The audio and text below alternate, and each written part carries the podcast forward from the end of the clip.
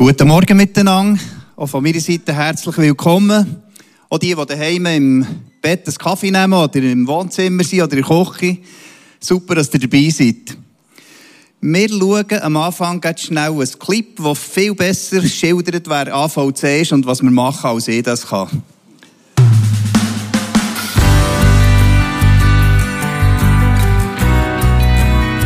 AVC steht für Aktion für verfolgte Christen und Notleidende. Wir geben verfolgten Christen eine Stimme und helfen ihnen praktisch, mutig, entschlossen und wirksam. Wir helfen Notleidenden und leisten bedürfnisorientierte Hilfe, schnell, unbürokratisch und effektiv. Und wir verbreiten die christliche Botschaft, engagiert, respektvoll und mit Herz. In unseren Projekten gehen diese drei Schwerpunkte Hand in Hand. Zusammen mit unseren lokalen Partnern leisten wir geistliche und humanitäre Pionierarbeit, sehr oft in schwierigen Umständen in Verfolgungsländern und mitten in Krisen- und Kriegsgebieten. So hat AVC Schweiz beispielsweise in den letzten 30 Jahren Katastrophenhilfe für 200.000 Familien geleistet.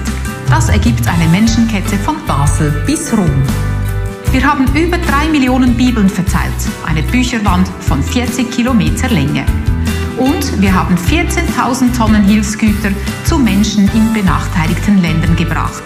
1000 Sattelschlepper voller Liebe. Und, und, und.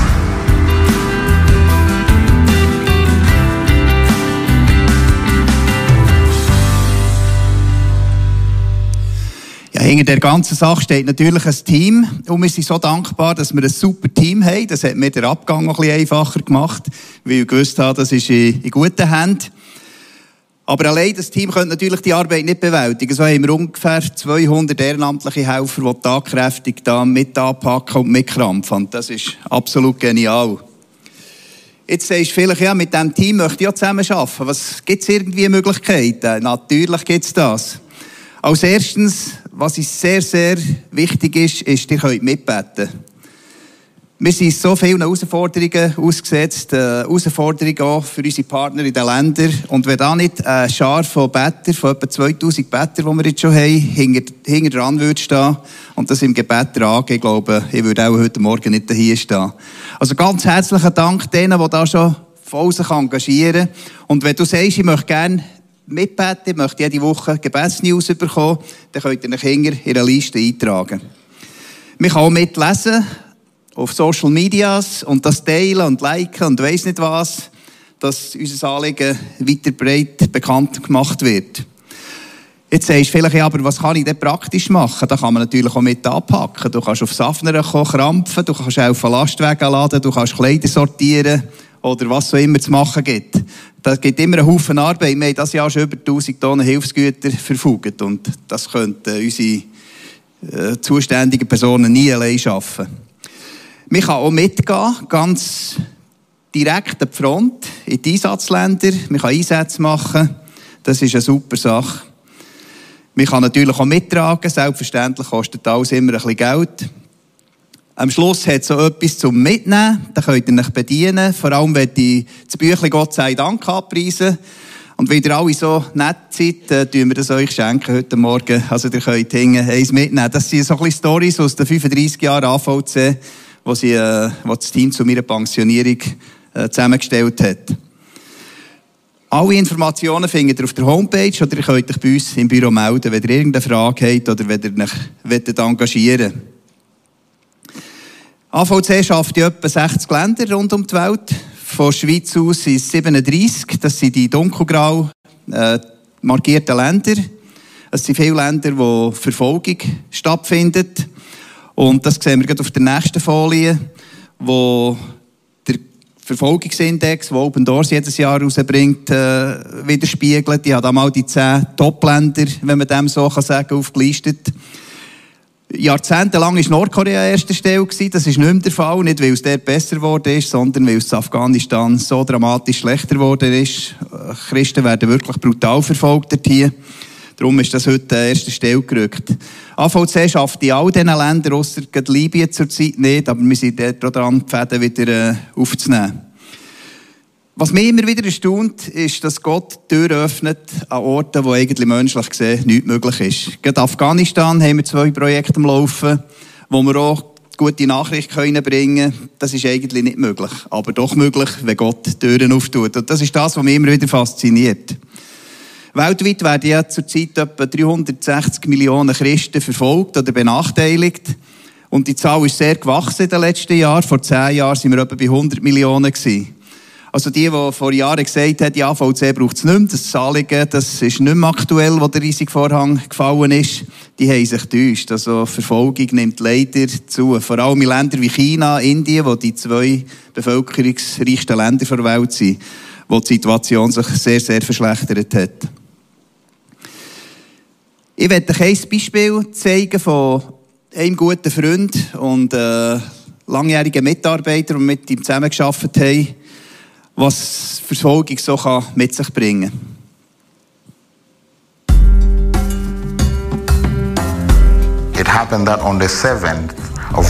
Es geschah am 7. Januar 2013. Der Sicherheitsdienst durchsuchte unsere Schule und fand unsere Bibeln.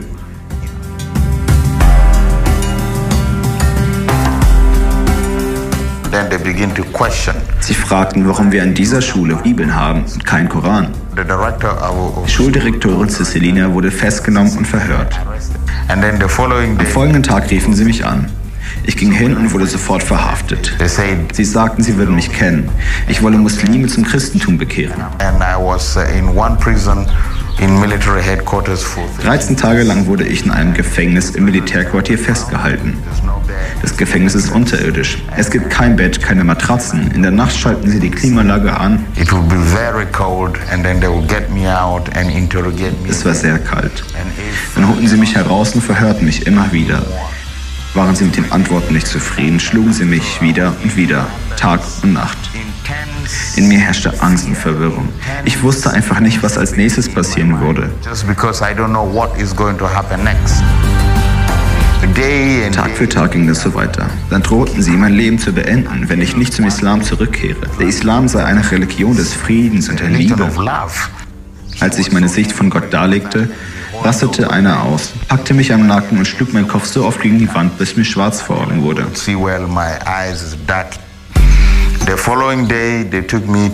Am folgenden Tag brachten sie mich in einen Folterraum. In diesem Raum musste ich zusehen, wie Menschen gefoltert wurden. Einem Mann wurden sämtliche Fingernägel ausgerissen. Das mit anzusehen war entsetzlich.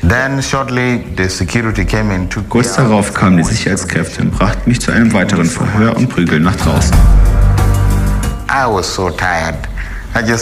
Ich war so müde, sagte nur noch, Herr, lasst mich einfach sterben.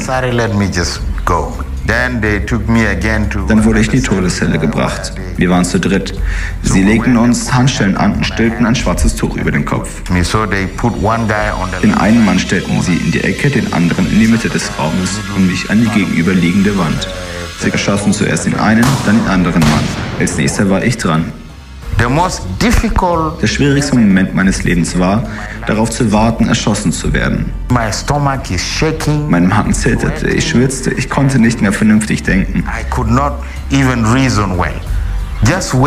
Ich wartete. Doch die Leute gingen raus. Und ich stand da, ich betete und betete, ich war bereit zu sterben. Stunden später kamen sie zurück und brachten mich in meine Zelle. Also Am Morgen kamen die Beamten für weitere Verhöre. Sie hätten Beweise dafür, dass ich zu Muslimen predige. Sie schlugen mit Eisenstangen auf meinen Kopf ein. Ich konnte mich nicht mehr auf den Beinen halten. Ich wollte nichts mehr fühlen. Ich bat Gott, gib mir nur ein wenig Kraft, damit ich diesen Menschen vergeben und sie wieder lieben kann. And that's what exactly God did. Und genau das hat Gott getan. They took all my properties, they took all my Dann nahmen sie mir meinen ganzen Besitz, meine Geschäfte, meine Grundstücke, mein Geld, alles und schoben mich ab. Habe ich an Gott gezweifelt? Nein, ich habe nie an Gott gezweifelt. Wurde ich wütend auf Gott? Nein, ich weiß, dass Gott die Kontrolle über mein Leben hat und wenn er will, dass ich gehe, wird er es geschehen lassen. Aber ich weiß, dass Gott noch etwas mit mir vorhat. Denn eines Nachts bat ich Gott, ich sagte, Gott, ich möchte wirklich sterben. Ich möchte wirklich, wirklich, wirklich sterben. Aber wenn es deine Absicht ist, dann werde ich leben und deinen Willen tun. Ich wurde nicht zum ersten Mal verhaftet. Dies war mein sechstes Mal. Jedes Mal hat Gott mich in eine andere Ebene des Glaubens geführt. Dass ich durch den Schmerz und die Angst und den ganzen Prozess des Verhörs gehen musste, war sehr schwierig. Jedes Mal, wenn sie dich holen, weißt du nicht, was passieren wird. Alle sind gegen dich. Ich habe alles verloren. Ich habe kein Zuhause mehr, aber eine Sache, die mich aufrecht hält und begeistert. Ich weiß, dass es Gott gibt, der mich so sehr liebt, dass er bei mir ist, bis zum Ende.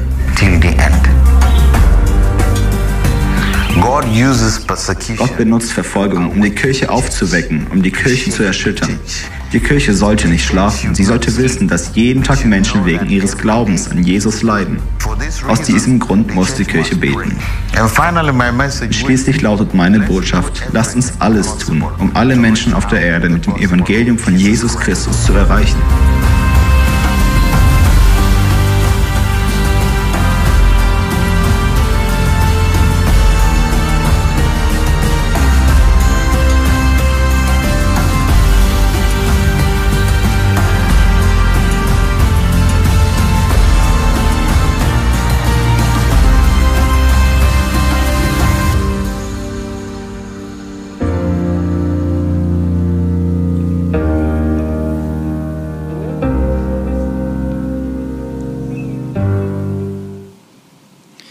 Der Bashir als Stellvertreter von Tausenden von Christen, die jetzt in dem Moment, wo wir hier friedlich zusammensitzen, das Gleiche erleben. Und Folter erleben, Qual erleben, Verhör erleben.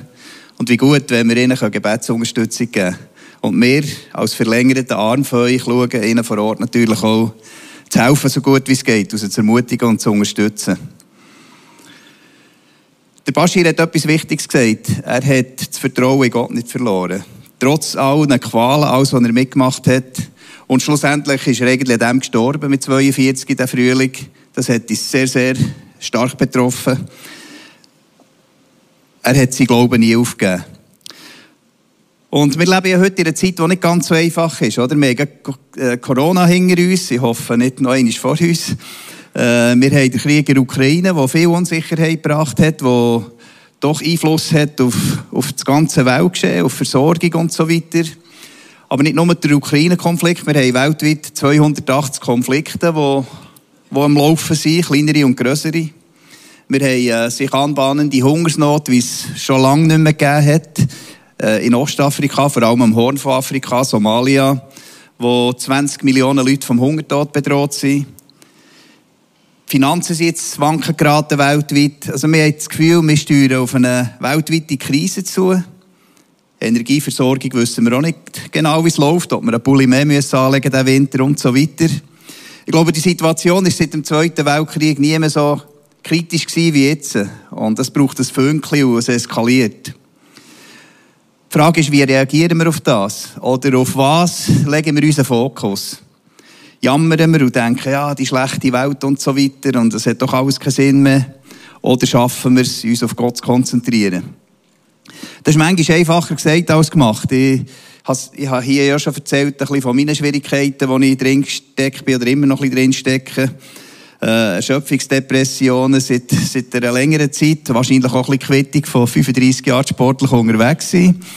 Dann ist die Krebserkrankung von meiner Frau dazugekommen. Zwei von den Töchtern, die sehr grosse äh, äh, körperliche Probleme hatten und eine immer noch dran ist.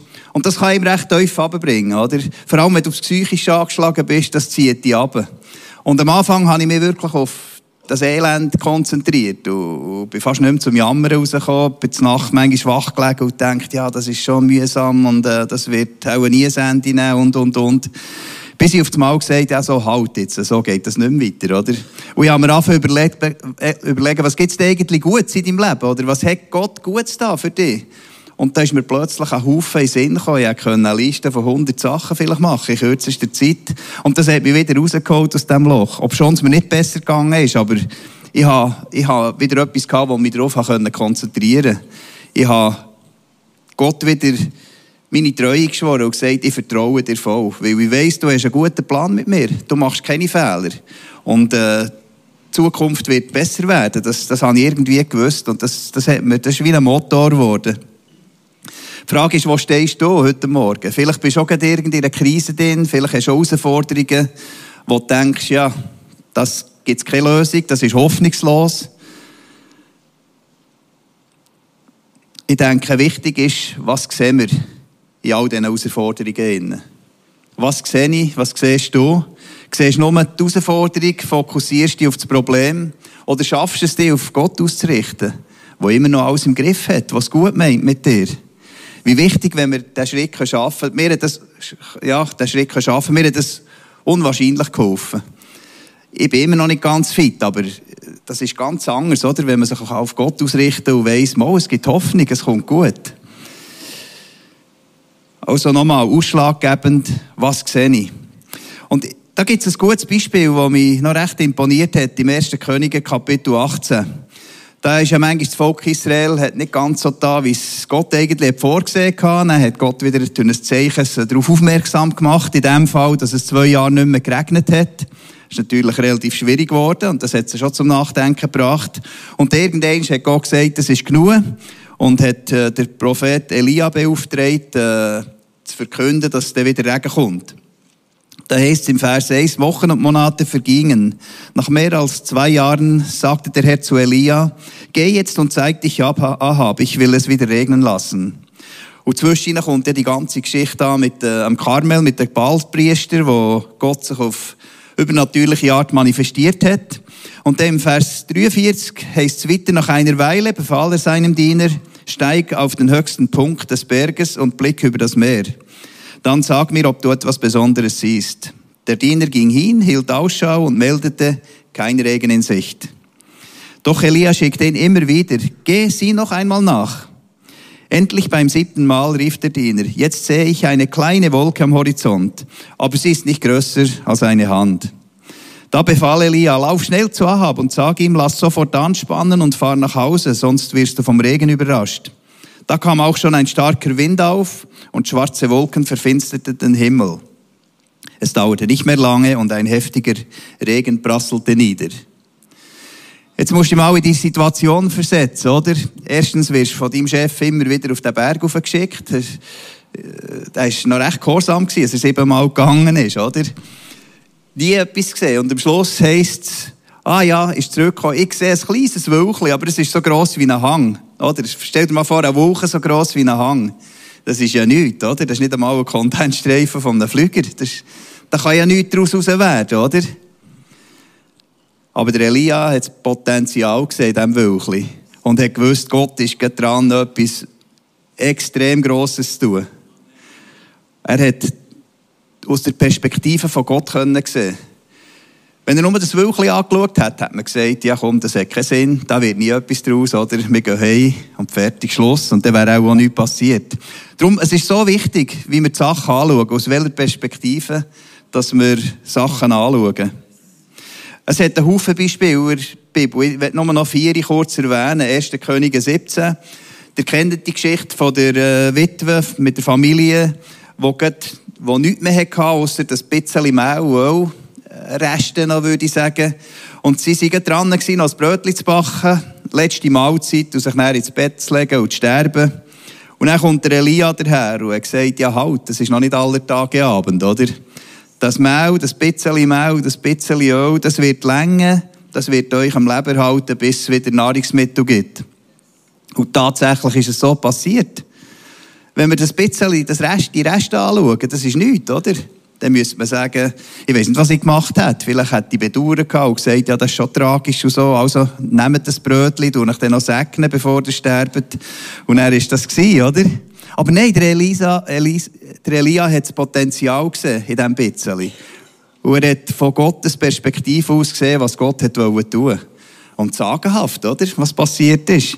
Bei der nächsten Widme im 2. Könige 4 ähnlich. Da ist der Elisa dahergekommen, das Mal. Und die war auch gerade bankrott. Sie hatte Schulden, gehabt, ein bisschen Öl noch im Krug. Und äh, eine hoffnungslose Situation. Und der Elisa sagt, jetzt gehst du zu den Nachbarn und holst alle Gefäße, die du irgendwie kannst ergattern Und dann fährst du das Öl anfangen einfüllen. Und sie hat es tatsächlich gemacht. Und was ist passiert? Jedes Gefäß ist voll geworden. Bis das letzte war voll und dann hat sie auch gestoppt. Und sie hat ihre Schulden können zurückzahlen, sie hat davon können leben mit ihrer Familie. Ihr Leben war gerettet. Was hat der Elisa gesehen? Er hat nicht das Problem gesehen von dieser Familie, die gross war, die hoffnungslos war, menschlich gesehen.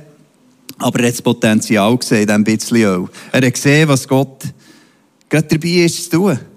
Und darum hat das Wunder passieren Die fünf Brote und zwei Fische, die Geschichte kennen wir alle in- und auswendig, oder? Musst dir vorstellen, etwa 10.000 Leute um Jesus herum. Und jetzt sollst du mit fünf kleinen Fladenbrötchen und zwei Fischchen, die ein Bub als Neune mitgenommen hat, sollst du all die Leute futtern, die Hunger hatten wie verrückt. Denen haben mega geknurrt, oder?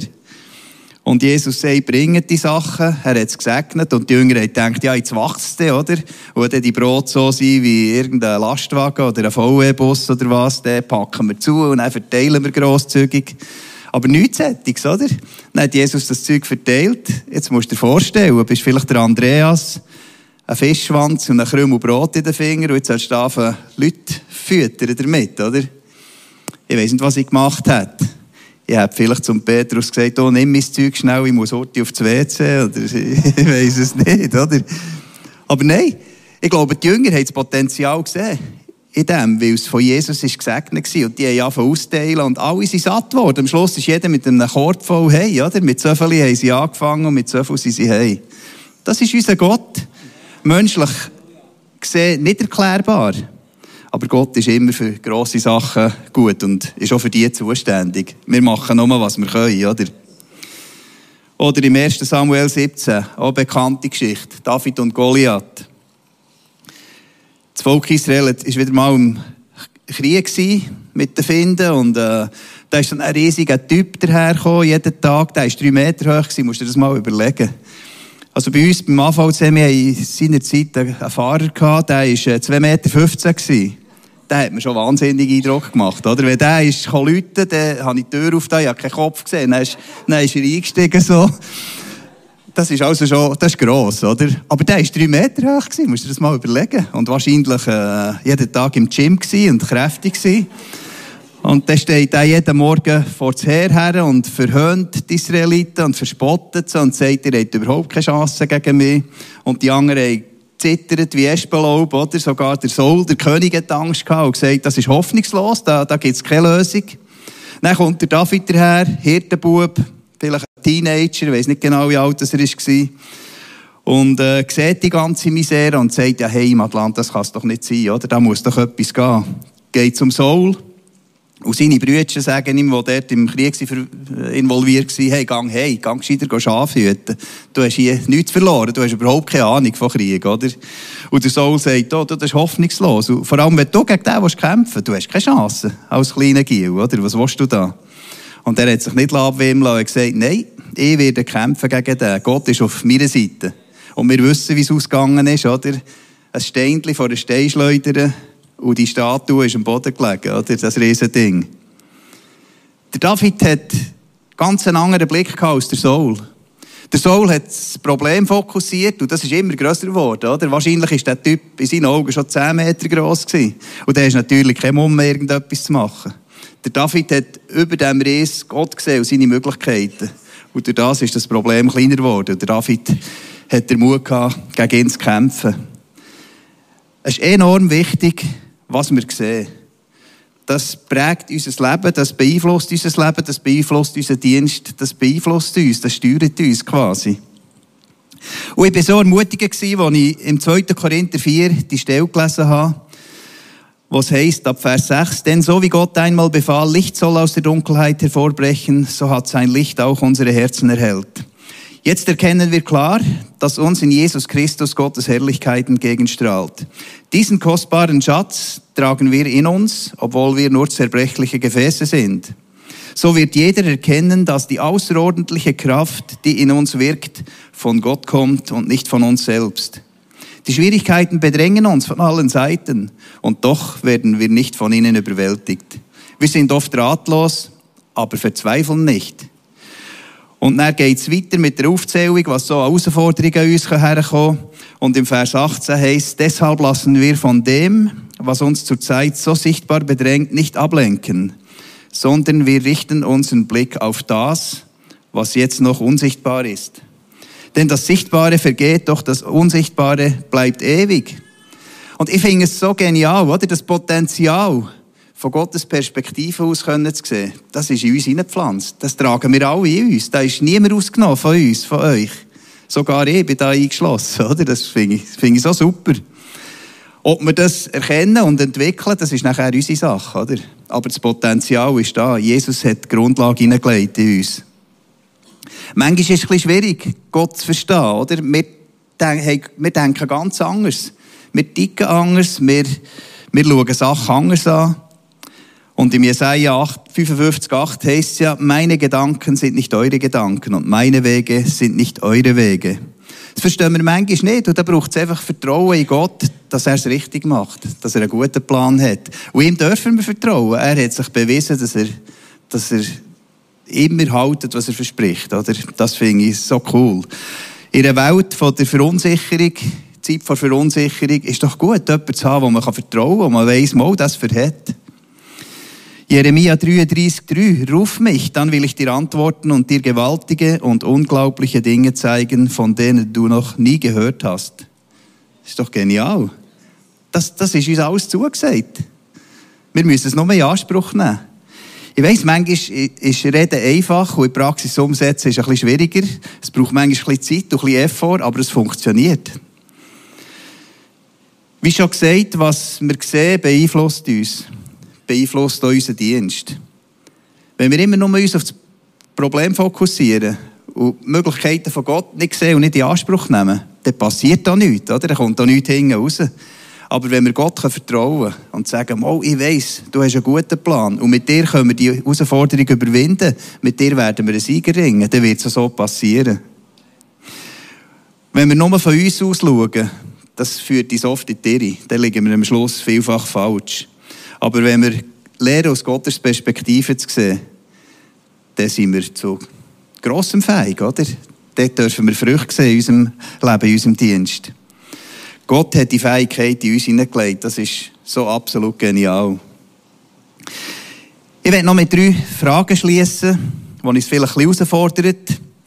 Die erste, was siehst du, wenn du morgen in den Spiegel schaust? Vielleicht zuerst heute ein bisschen waschen und strahlen, dass es ein bisschen ansehnlich ist. Äh, aber was siehst du denn, wenn du dich mal so anschaust? Ein Versager, Jetzt bin ich schon dreimal wieder äh, auf die Nase gefallen, falle immer wieder dem Teufel äh, auf den Leim. Es wird schwierig, ich werde mich wahrscheinlich nicht verändern, können verändern. Fast hoffnungslos, vielleicht hast du schon bald aufgegeben. Gott kann mich so nicht lieben, oder? Wenn ich, wenn ich immer wieder so versage. Das sind doch manchmal Gedanken, die uns der Teufel einflüstert. Und wie gut, wenn wir nicht darauf eingehen, sondern wenn wir sehen können, wie Gott uns anschaut. Wie, was sieht denn Gott, wenn er uns anschaut? Gott sieht seine Schöpfung in dir, in mir, die er perfekt gemacht hat. Das ist nicht eine Fehlkonstruktion, oder? Das ist eine super Sache. Gott sieht in dir eine geliebte Tochter, einen geliebten Sohn. Reingewaschen durch das Blut von Jesus. Und das gilt, das gilt für immer, oder? Und wir sind Kind vom höchsten König. Das ist doch so etwas Enormes. Wir sind seine Erben. Alles, was ihm gehört, gehört auch uns. Gott hat uns nicht aufgegeben. Der hat Hoffnung. Der setzt voll auf uns. Und er sieht in uns das Potenzial, die Welt zu verändern. Das sieht Gott. Er sieht uns als Freund und Partner. Und das ist so genial. Und wir versündigen uns manchmal, wie wir uns selber anschauen, oder? Gott hat einen ganz anderen Blick, wenn er uns sieht. Was siehst du in deiner Herausforderung, wo du vielleicht gerade drin bist. Siehst nur das Problem, siehst nur die Herausforderung, siehst nur deine Krankheit, deine Beziehungsschwierigkeiten und so weiter. Oder schaffst du es über allem, Gott zu sehen? Bei mir hat es ein Zeit gebraucht, bis ich das geschafft habe. Aber wie, wie verändernd und wie wohltuend, als ich geschafft habe, mich wieder auf Gott zu fokussieren. Und das wünsche ich dir, wenn du heute irgendeine Schwierigkeit bist, die aussichtslos ist aus deinen Augen wo du das Gefühl hast, es gibt keine Veränderung, tu dich einfach auf Gott fokussieren und fang an zu schauen, wie er die Sachen anschaut. Und du wirst sehen, das wird Veränderung schenken, das wird dir helfen. Der Bashir ist ein gutes Beispiel für mich in dieser Sache. Er hat trotz brutalsten Qualen, trotz Verfolgung, er ist sechsmal hat der Flugzeugabsturz überlebt, er ist x-mal, haben sie ihn umbringen ist immer wieder davon gekommen. Das hat ihn nicht gehindert, auf Gott zu vertrauen und Gottes Willen zu tun. Und Gott hat ihn unerhört gebraucht im Sudan und Südsudan. Da sind Tausende von Menschen zum Glauben gekommen. Ein einfaches Leben? Nein. Aber Gott mit ihm, der Plan von Gott in Erfüllung gebracht. Und das, das finde ich so genial. Und das wünsche ich uns allen, dass Gott uns hilft, oder dass wir das entdecken, das Potenzial, das in uns ist. Dass wir lernen, aus der Perspektive von Gott können zu sehen. Und wir werden sehen, das wird Veränderung bringen. Gott segne euch.